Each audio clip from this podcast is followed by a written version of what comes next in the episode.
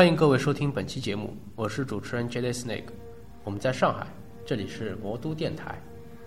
呃，本期节目呢，接着上期啊，我们接着请我们的老嘉宾老刚同志大家好，啊，跟大家来分享这个科幻的一些历程。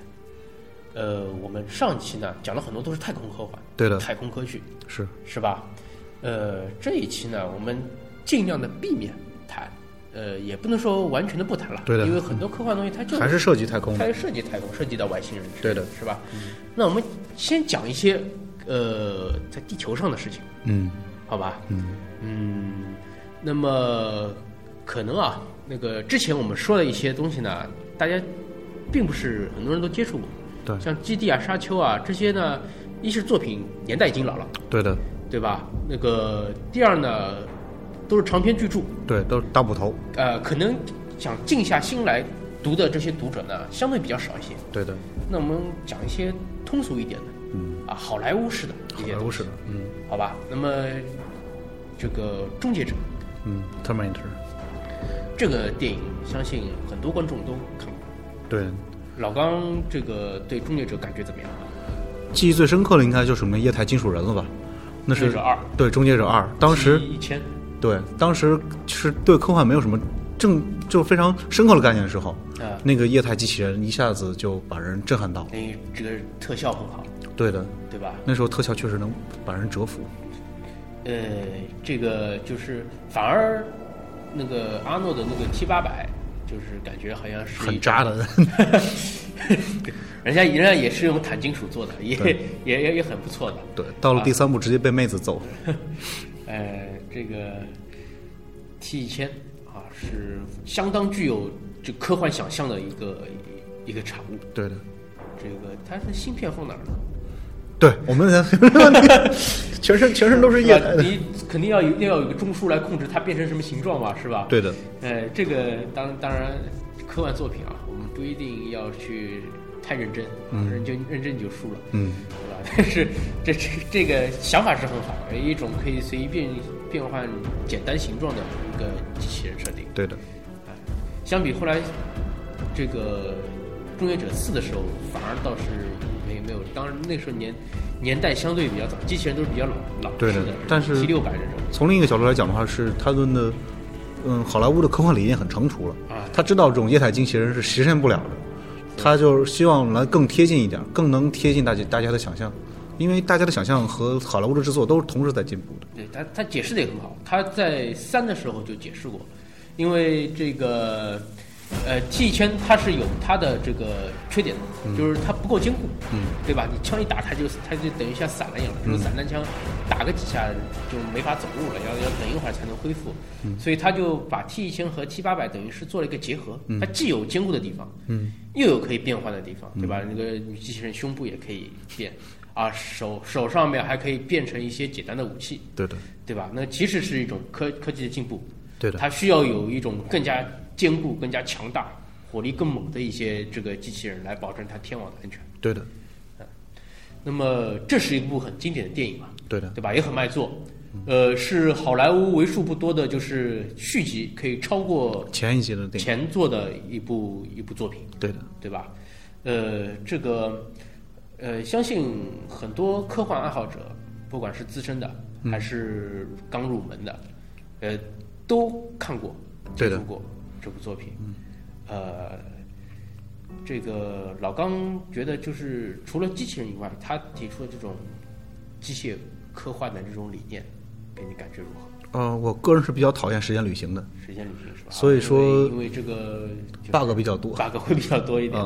所以说这部作品本身而言的话，它的很多东西我能接受，比如说它的它就机器人和人的那种产生那种感情，就是比如说那终结者和那个小小的 John Connor 的感情，这些东西能接受，但是其他东西的话，只能选择性的接受。对他这个终结者，包括后来有出过美剧对的《这终结者 Sarah Connor 对《Sarah Connor 传》，这个里面其实已经有很多 bug 了，对的，已经已经有点有点有点有点讲不清的这种感觉了，后来就就直接就砍掉了。而且最近有个梗，瑟西太后不是在那边演的 Sarah Connor 吗？啊，对，然后最近龙女也要在新的终结者中演 Sarah Connor。是吧？哦，还有这样的梗。呃，那么时间旅行啊，嗯这个这个是比较大的硬伤，也没办法。行，那我们再讲讲其他的近年来比较卖座的片子。嗯卖座的话，那就是不是时间旅行，而是去梦中旅行吧。《盗梦空间嗯》盗梦空间，啊，这个这个片子可以算是比较卖座的了。这对个那一年是一零年吧，嗯，一零年全球上映，包括在中国，这个掀起了很大一股一股这个风潮。对，主要是可能很多人看不懂，然后在网上不停的分析，分析的过程中引了很多人又去，又又又是源自于豆瓣，对的，豆瓣，呃，这个片子你看了感觉怎么样？看懂了吗？嗯，算是有自己的理解吧，不能说现在不能在豆瓣上说我看懂了啊，马上就会有一批比你更懂的人来喷你，是吧？对的对的，只能说我在我自己的理解范围内，我能够把这部片子说原属吧。呃，是，他这个也提出了克里斯托弗诺兰也提出了一个这种新的理念，就是说人的梦境是可以控制的。对，但是其实说实话，他的梦境而言的话，就是说跟梦境很多东西是冲突的，因为它是一个纯理性的梦境。对，它是可以铸造，包括你的这个整个梦的空间啊，对吧？对的，呃，然后里面发生的事情啊之类的，对都会铸造，然后还会影响到你现实的人的一个生理状况，对的，对吧？最后就是潜移默化的对你整整个人的思想产生了影响。对。所以从一个角度来说的话，它能算一部成功的商业片，只是借用了科幻元素的商业片，它不能算是一部纯粹的科幻电影。但是它的画面效果配合他这个理念是表起到了作用，比较表现的比较不错的。对的，他这部作品有点类似于像《侏罗纪公园》的作者，《侏罗纪公园》作者是很讨厌他把自己的作品画成科幻小说，是迈克尔·克莱顿吗？好像是他。还有是不是叫迈克尔？我不知道，是肯定肯定叫克莱顿，嗯对吧？呃，他他也是一个高产作家了，写了很多这种畅销的科幻小说，也也有不少是被好莱坞就是拿去直接就是拍拍出来对，但是他们只是把科幻作为一个元素，他们没有承认自己的作品是科幻作品。啊，只不过是对一个卖点嘛，对的，对吧？作为一个卖点，呃，但是总的来说，他们的作品还是相当成熟。成熟，嗯呃，就是可以值得一看的，对的，对吧？作为一个畅销书来说，它是一个成功的。对的。对吧？哦，那个《盗梦空间》一零年的时候，因为那个时候其实我也是一直在等等蝙蝠侠，嗯，对吧？因为克里斯托弗诺兰他同时也是蝙蝠侠前传三部曲的一个导演，对的。哎，但是没想到他这个不务正业，蝙蝠侠拍了一半，他就拍《盗梦空间》了。啊，可以说蝙蝠侠外传，因为所有演员还是蝙蝠侠。对，对对，当然当然没有贝尔了，嗯对吧？没有贝尔，有了那个就是小李，嗯，呃，但但是不错，这些人最后在那个前传三里面又都又又都出现了又又都出现了，对吧？呃，也很不错。所以搞得当时看预告片的时候，以为蝙蝠侠三其实是个盗梦的故事。对，也有可能对那个里面那个汤姆老师就是纯粹就是把一个耳机直接竖过来戴在他面前就变成贝恩了。嗯，这个这个我们以后有机会可以再再说一期就是超级英雄，或者是就就单单说一期 DC，或者单单就说一期蝙蝠侠。嗯，因为这也是有很多可以说的。那我们今天接着还是聊科幻，嗯啊，一些泛科幻的一些作品。对，呃，终结者、盗梦空间，嗯嗯，这些片子其实它总的来说都是商业片，对的，对吧？对的，它对它不像这些一些科幻的文学作品，它可能就是文学作品，它可能要不是硬科幻，它更加注重这种科幻的理念；对，一种是软科幻，它可能在科幻的背景下更加注重一些人文的一些呃人文的一些人性的一些宣扬。对的。是吧？那么这个电影作品中有吗？你觉得就是这种呃，可能是比如说是更偏向于这种对科幻啊产生的这由科幻产生的这种人文的这种这种思考的，或者嗯对人性、对社会结构的这种思考。嗯，这样的作品的话，就像我刚才说的，《盗梦空间》这个作品呢，它只是把科幻作为一个噱头。对，然后呢，很多老牌的科幻作品呢，现在只是把它们拿过来炒炒冷饭，对只是也是作为一个噱头对。它的科幻的话，其实已经跟现代已经不很贴近了。对，然后呢，那但是相对而言呢，最近期内的有很有两位导演的作品我还是比较喜欢的，好，啊介绍一下。一个就是那个《源代码源代》码《月球》这几部片子的导演叫邓肯琼斯。对。啊，还有一部就是第九区的导演叫尼尔什么什么什么来着，叫呃第九区和极乐空间的导演。极乐空间》，《极乐空间》是二零一三年的一部科幻作品了，对的，对吧？是那个马克戴蒙，对马克达蒙。呃，也是牺牲自己的这个形象，剃了个光头，对的，搞了个作品。好，那么我们一步步来啊，呃，或者是一位位导演来。这个《月球》源代码，呃，这个是邓肯导演是吧？对的。邓导，呃，他的作品就是你感觉上是给你带来一种怎样的感觉？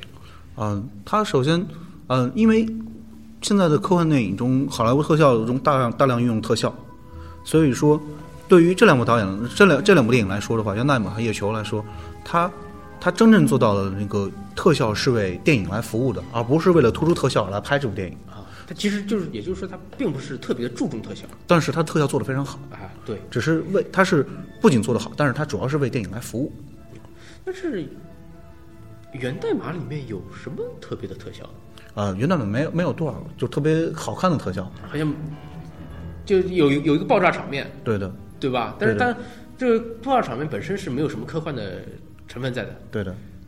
还有其他的一些像虚拟空间合成啊这样一些东西，啊虽然这种特效很少，但是就是说它作为一个科幻作品，它同它算是一部科幻作品，而且它的特效，它做到了这部特效是为这部电影来服务的。它的这个科幻理念也是相当前卫的，对的，对吧？它是一开始是认为它是就是不停的让它就是闪闪回嗯闪回去看去寻找线索，对的，但是最终发现是是创创造了一个单独的一个整的一个世界。对。但是我不太喜欢这个结局，我觉得结局假如停在他们两个相拥而吻，啊然后这个暂停是。这个是豆瓣上很多这个这个粉丝这个电影的粉丝这个电影的观众所提出来的一个观点，就是，就停留在接吻的那一刻，那是最完美的。对的。呃，但可能这个导演还是希望，商业上呃商业出于一定商业考虑呃，是不是因为商业考虑，或者是希望拍一个这种续集啊之类的。对，但是好像续集也没有太大的太大的空间再给他发挥这个这个片子的续集。对，当然了，这个结尾不管怎么样，并不太大的影响这部片子本身，对的，对吧？嗯。呃，同样的，就是月球的话是讲的是克隆人嘛，对的，啊，这个这个故事有点跟后来的也是二零一三年的一部影片，就是呃《遗忘战境》嗯，对，跟《遗落战境》有点像。啊，像。《遗落战境》对，嗯汤高鲁斯的，对的，汤高鲁斯的一个作品《遗落战境》有点像，是吧？对。就是也是讲的，就是就突然发现，哎，其实自己是克隆人，对。但是比起那个《遗落战境》那种比较注重视觉画面，嗯，嗯，比较就是这种强调一种历险经历，那个月球更强强调这种对个人对内心的一种审视。就就是单纯的是，就是其实针对的是还是克隆人，对。克隆人他本身一个社会的这种地位，地位啊，嗯。这种影响，不像那个《遗落战境》的话，他又去拯救拯救全人类去了。啊，还还还是还是战斗，还是最后还是好莱坞的那那个那个套路，对的，对吧？呃，月球啊，源代码，这个邓导他的这个，他就是他每次所涉及的这个科幻领域是不一样的。对的，他每次都是拿一个科幻元素过来，讲个真正的科幻故事。所以我看好这个导演原因就是说，他是一个会讲科幻故事的人。跟阿西莫夫跟那个这个其他的一些作家，那个科幻科幻作家唯一的区别就是他是用电影这个对的，呃表达的方式不一样。对的，而其他的是用文学，对的用游戏，对对吧？啊，这个用的媒介是不一样的。呃，那么我们接下来再讲讲看第九区，嗯，第九区的。第九区啊，这个片子我一开始怎么说呢，感觉像纪录片。对，对吧？他的拍摄风格很它是用一种纪录片的形式来讲，哎，有一帮子外星人来了，但是又又不一样，他们一不是来侵略地球的，对，对；二也不是带来了什么来，也不是来提升你的生活的，来来来来帮你改进的，对。吧？相相反像像一帮难民对的，落魄到了地球，啊、这个故事，而且他的这个外星人这个样子啊，又又很别扭，对，对吧就不？管从哪方面，感觉像劣等的。哎，不亲切，嗯，虾不像虾，虫不像虫的样子。对的，是吧？嗯哎，说的一些话，他的这种哎语言嘛，也也很奇怪，人是模仿不了的，对的一般一般人模仿不了。呃，那么你怎么看《第九区》这部片子？首先它的拍摄角，就像你说的，从它的拍摄角度很奇特。啊，然后呢，它也跟那个源代码的导演有一个相同特点，就是它的特效运用不骄不躁。虽然它也是 Vita 来做的特效，啊，但它的特效呢是很也是服务于电影。服务于电影，对，它只是所有的特效展示基本上全在电影的后半段，前半段完全是这种纪录片的风格。对，就除了一些特别的外星外星元素的这种道具以外，对吧？没有没有什么太多的这种大场面，科幻的大场面。对的，但是它最后一刻爆发出来的爆发出来的时候呢，所有的那个特效是做的非常到位。对，嗯，这个这个机器人呢，后来的模型也卖得很贵，嗯，嗯，这刚出来的时候就四五千，现在的话已经已经不知道是什么价格了，已经不小了。呃，它的这个道具，我那个时候，呃，一零年的时候，在上海有一个电影道具展，北京展，去看过飞塔，当时也是这个亲力协助，带了很多呃魔戒，包括是这个第九区的一个道具。我拿过那把，就是他们里面的这种道具枪，嗯。很沉，其实树脂做做的，这个一摸就是手感就知道，那个就是树脂做的，但是样子很不错。它放在里面展的时候有有两个就是就是路人啊，也不算路人，就其实也是专门去看展览的嘛。他们就一看就说，说这个肯定是真枪，肯定肯定是金属，就是铁制的。我我因为我因为有有几个朋友是在做这个东西谁没事拍电影的时候拿拿个拿把铁柱的这个真枪来来那边来那边搞这个玩意儿，嗯，对吧？但是它的上色、它的喷漆啊、上色啊，包括它的造型啊，这确实是相当嗯，相当完整。你就是如果说是，呃，如果说是涂个哑光色，因为它这个第九区里面的武器其实有有红的、有白的啊之类的，因为它是科幻电影。如果说你涂个哑光色，涂个黑色的话，我估计也经不了几成。嗯，对，嗯，这个片子维塔他们选择的道具，对，而且从第一个角度，我觉得它故事最后是准备拍续集，嗯有有续集的这个可能性。哎，有续集的这个考虑，也留了后路。对，但是至少就目前来看，好像还没有启动续集的这个意思，对的，也算是一种期待吧。嗯，希望能够就是把这个故事再伸伸展开来，有没有再进一步突破的突破空间。嗯，呃，极乐空间，你感觉怎么样？极乐空间呢，其实我先不说我的感觉，大家普遍对这部片子感觉都不是很好，因为首先它的剧情好好像它的结尾，对，它的整个很烂。但是我要从另一个角度来说这部电影，还是说是从科幻特效的应用上。对，首先，它就是说它的爆炸场面，很多人吐槽它的爆炸场面不怎么样，但是作为一个学机械的人来说呢，它的爆炸场面是很到位的。就是说，完全机器人应该是那么爆炸的，而不是像詹姆斯卡梅，不是像那个迈克尔贝一样，砰一个 一个火花炸出来的。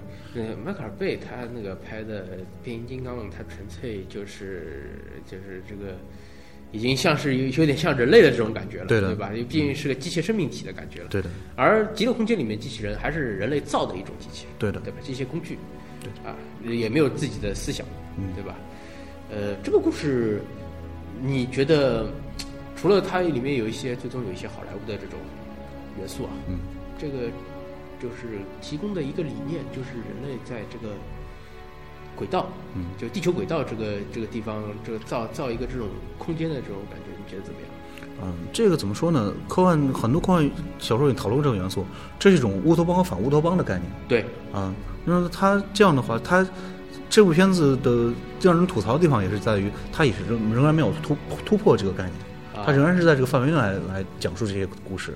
对，嗯，我我其实觉得这个片子怎么来说，他的想法还是很好，想法很好。对，，初期的想法还是很好，对的。但是后期可能在拍摄上面，我不知道，为了照顾一些商业化的东西啊，或者导演可能也也不得不做一些这方面的考量，对吧？而且最后它的结局啊，它的包括它里面有一些桥段的一些处理啊，并不是特别的完美。而且对于第九区和《极乐空间》这两部电影来说，你特别要注意点它的病毒营销。嗯它的每部电影上映前，它有一个网站，啊比如说《极乐空间》在第九区上映前，它有一个社政府网站，就是那个第九区的管理那个外星人政府。嗯还有一个像是《极乐空间》啊这部电影上市的时候，它做了三个网站，啊一个极乐城的政府网站，嗯一个那个机器人的网站，然后是它的各种设立全放在这个网站上，做的很漂亮。嗯，它对这个那其实他在宣传上还是很有心，宣传上很有心。对吧？对的，那么我们之前介绍了几位导演啊，包括也有一些相当经典的啊、相当热门的一些影片对，啊。我们再谈再来谈一部稍微呃上也是十几年前了，也嗯，也算是一部一部跨时代的跨时代的电影，啊，因为它我印象里它第一部应该是九九年，对对吧？嗯然后后面是两千年之后有的。呃，当时呢，因为是互联网的一个兴起，再加上是千年虫事件，对对对，这部影片就是《黑客帝国》对 Matrix 啊，相当不错。对，呃，基努里维斯基努里维斯，现在也是女导，是导演，对的对吧？呃，主演的一部片子，风格很奇特，这个配色也很奇特，那种绿色、暗绿色，绿黑的一种搭配，因为别的人一般性红与黑是一种经典的，但是对他他推出了一种绿黑，嗯，绿黑的这种搭配。你觉得这部片子怎么样？这部片子在我心中算是神作吧。神作。对的，因为怎么说，当时也是很多先入为主，所以这部片子，它一开始就是也没有人看，呃也没有人看懂，对的，是吧？对的，就是都是看不懂，你看懂了？嗯，怎么说呢？其实当时也也有看懂的基础了。再说接触涉猎的科幻片比较多，嗯，算是看懂吧。看懂了。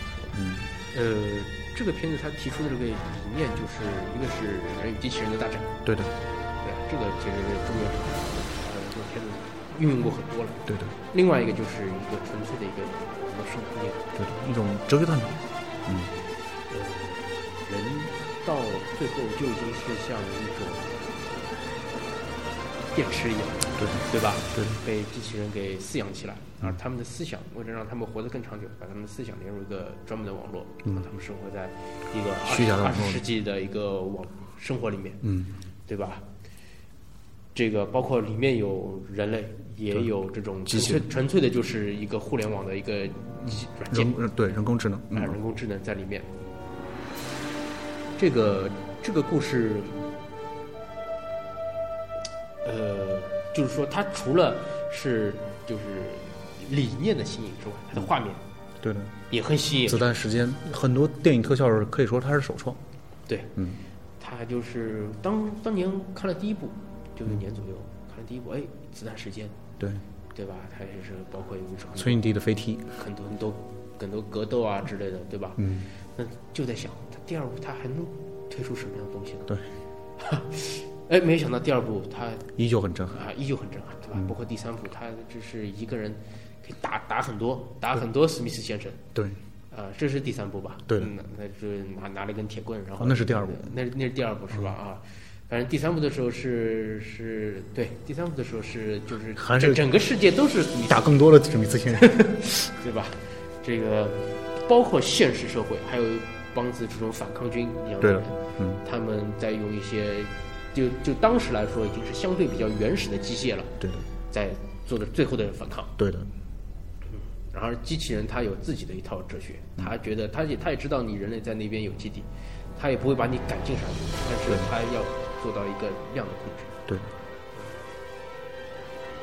因为这部片子给我震撼的地方就是到最后他就提出了一个观点，就人类到了那个地步，他已经不可能完全的把这个机器人给推翻掉了。对的，就是还像我们现在这样，就是人类是整个地球的主导，嗯而机器人只是个工具，或者机器人就根本不存在。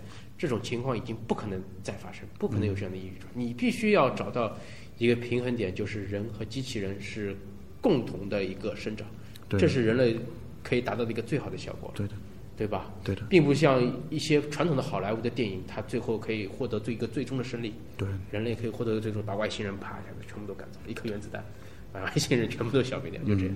他已经达不到这样的效果了。那么他又提出了这样的理念，这是给我一个印象相当深的对，啊。那么这种风格，呃，在科幻界应该也是有一种就是专业称呼，专业称呼的，是吧对？是是叫什么？赛博朋克。赛博朋克，对啊。赛博朋克，那什么是赛博朋克呢？嗯，cyber 的话就应该是电子这个电子这个词儿。嗯然后呢，就是 cyberpunk，好像当时应该是七十年代，哎，这也涉及到你之前说过硬科幻、软科幻这一个概念。对，七十七十年代是个分水岭，七十年代之前是六十年代黄金时期，是阿西莫夫他们的时期对。阿西莫夫、海因莱因和罗伯呃叫什么那个，反正他们是三个的时期。嗯他们三个时期的话，就是硬科幻为主。到后期，到七十年代后期的时候，大家就开始，嗯、纯文学开始，就是他们科幻开始吸收纯文学的一些东西，吸收就是开始，就是有一些人文的东西开始出现在里面。对然后这时候呢，再加上当时这种朋克文化，然后就形成了赛博朋克这样的独特独特的文体。赛博朋克。那么它跟蒸汽朋克是什么关系呢？蒸汽朋克，呃，因为最早的蒸汽朋克小说也是赛博朋克的人写的，啊，就威廉吉布森所写的，威廉吉布森所写的《差分机》。差分机，对，但是，但是呢，蒸汽朋克这个风格呢，就是因为近几年刚好也引进了差分机，啊，读完之后呢，其实感觉它也只是在一个古老的风格上讲一种故事。对，它就是其实就是在就是那那那个年代，对那那个蒸汽朋克的那个背景下面讲一些。对，而且讲的其实现在感觉其实不怎么样。那相信以后会有更加新颖的这种故事出来。但是大家的一致观点是认为，蒸汽朋克这个东西还是停留在视觉上，它的视觉上的造诣要比它的文学上的造诣要强。呃，电击枪啊，对对也不是激光枪，嗯对吧？这种有的是齿轮一样的，齿轮的样子，齿轮带动的电电脑，鸟鸟嘴的呼吸器，对吧？还有这种大大的圆框的眼镜，对的，哎，可能会有一些这种灯泡啊之类的这种东西对的，，呃，也不错。那么我们还是讲回赛博朋克。嗯。赛博朋克有什么优秀的作品？赛博朋克其实很多，但是以中短篇居多。比如说最著名的《神经浪游者》，也是最近刚出、刚重新出版的一部。然后呢，短篇像威廉吉布森的《整好克罗米》《冬季的市场》，还有是像那个，嗯，像尼尔·斯蒂文森的《雪崩》。雪崩，对的这是一部经典作品了对的，啊。老刚读雪崩感觉怎么样？牛逼。然后这个人比较善于调侃。善于调侃，对的，而且他能把技术上的东西调侃的让你就是调侃的非常游刃有余，让你感觉就是不管怎么说，他再怎么讲东西，都给你讲的很有意思。那么赛博朋克其实，呃，很多都是涉及到电子的，涉及到那个互联网的，对的是吧？对的，这个因为近几年来，这个互联网包括 IT 产业它的兴起啊，对的大家对赛博朋克其实关注的这个热度也是越来越高。对，呃，我听说老刚他你自己也是这个有有所有所就是创作对的，啊、写了一部关于赛博朋是赛博朋克吗不？算赛博朋，不算算赛博，不算朋克。算赛博不算朋克是吧？对的，一部作品，能跟我们也分享一下？哦，最近写了一部作品，就是应该是基于校园文学吧，再加上一点赛博朋克，因为赛博朋克对人影响比较大。然后呢，当时为什么写这部作品的原因，就是也是因为，嗯，首先中国的科幻的读者基本上是高中生和大学生，对然后大大家工作之后呢，又慢慢淡出这个地方了。啊，所以说，呃，校园主题的话，可能是最受大家欢迎的一种主题，也是对我印象最深的一个主题。校园是我们梦开始的地方，对的，对的对，吧？对。然后再加上呢，对尼尔·戈曼梦的梦之主宰，就是尼尔·戈曼的睡魔的一个一个对一个影响，再加上对赛博空间的一个影响，啊，就是把这些东西杂糅起来吧，就写了这么一部作品。这部作品，那个因为之前老刚也跟我这边做过交流啊，嗯。这个他的作品我也稍微节选了看看过一些，里面有很多这种各种各样的梗，嗯，是吧？对。那个海布莱恩的梗也有。啊。啊，这个貌似好像冰火的梗也有，冰火梗。啊，对吧？还有其他的各种各样的，因为呃，我看的是比较粗糙的一些，嗯。呃，比较粗略的，就是过了一下，那个有有很多梗，其实我自己也不一定了解，嗯。嗯，但是是确实是给就是呃给我就耳目一新的感觉。嗯。我就想问一下，这是这是什么由头让你想起来，就是说要创作一部作品，同时要放那么多就是这种各种各样的梗进去呢？因为本身是作为一个科幻粉丝，嗯，还不是一个科幻作者，所以说呢，创作之初呢，其实你不管怎么想，想着想着也摆脱不了这些梗，这些梗，对吧？因为这是毕竟是你看这些东西长大的。嗯，然后呢，作为一个刚入门写东西的人呢，会有写作会有很多很多很多的瓶颈。有这么多瓶颈的话，那怎么突破这些瓶颈呢？那只能是说，哎呀，我可以要不调侃一下那个作品，啊。我可以把这个作品东西放进来，啊。但是我不可能直接偷过来。对对，那那个就是抄了嘛，对的，对吧？所以说那个那个四爷做这种事情是吧？我我所以说就是可以把这些梗拿过来，嗯一个方面呢，哎，这是个逗乐逗乐儿；对，在另一方面呢，又可以就是给自己更多打更多的鸡血，有更多的写作动力。嗯嗯，那个这部作品啊，那个大概现在有多少万字了？现在十五万字已经结稿，啊，已经截稿了。对的，那么可能在呃二零一四年对，有可能，就会就是有正式的这个印刷出版，对的，是吧？对跟广大读者见面。那么我也很荣幸啊，之前就是接到老刚的这个通知啊，呃，先是看了几段，看了几段，感觉是相当的不错啊。在这里呢，我们摩托电台呢也作为一个推广啊，给向各位听友做做一个介绍。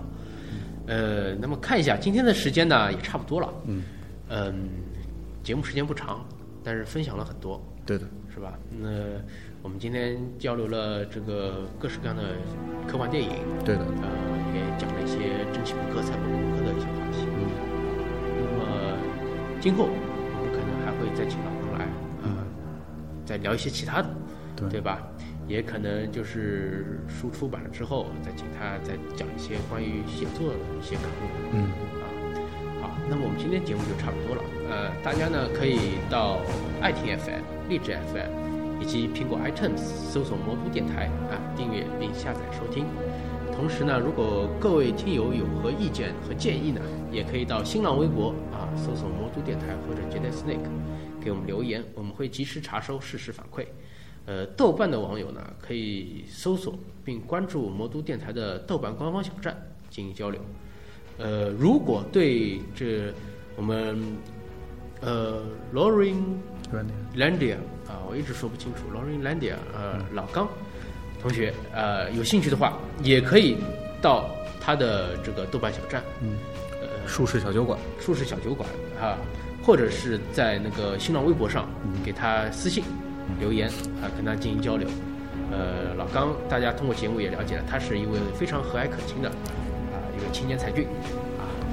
这个今天的节目呢差不多了，呃，感谢各位听友啊，在就是收听、订阅收听我们的节目，呃，也欢迎啊有在上海地区，并且有想通过播客节目与大家分享交流自己经历感悟的朋友，跟我们联系。我们期待在魔都电台相会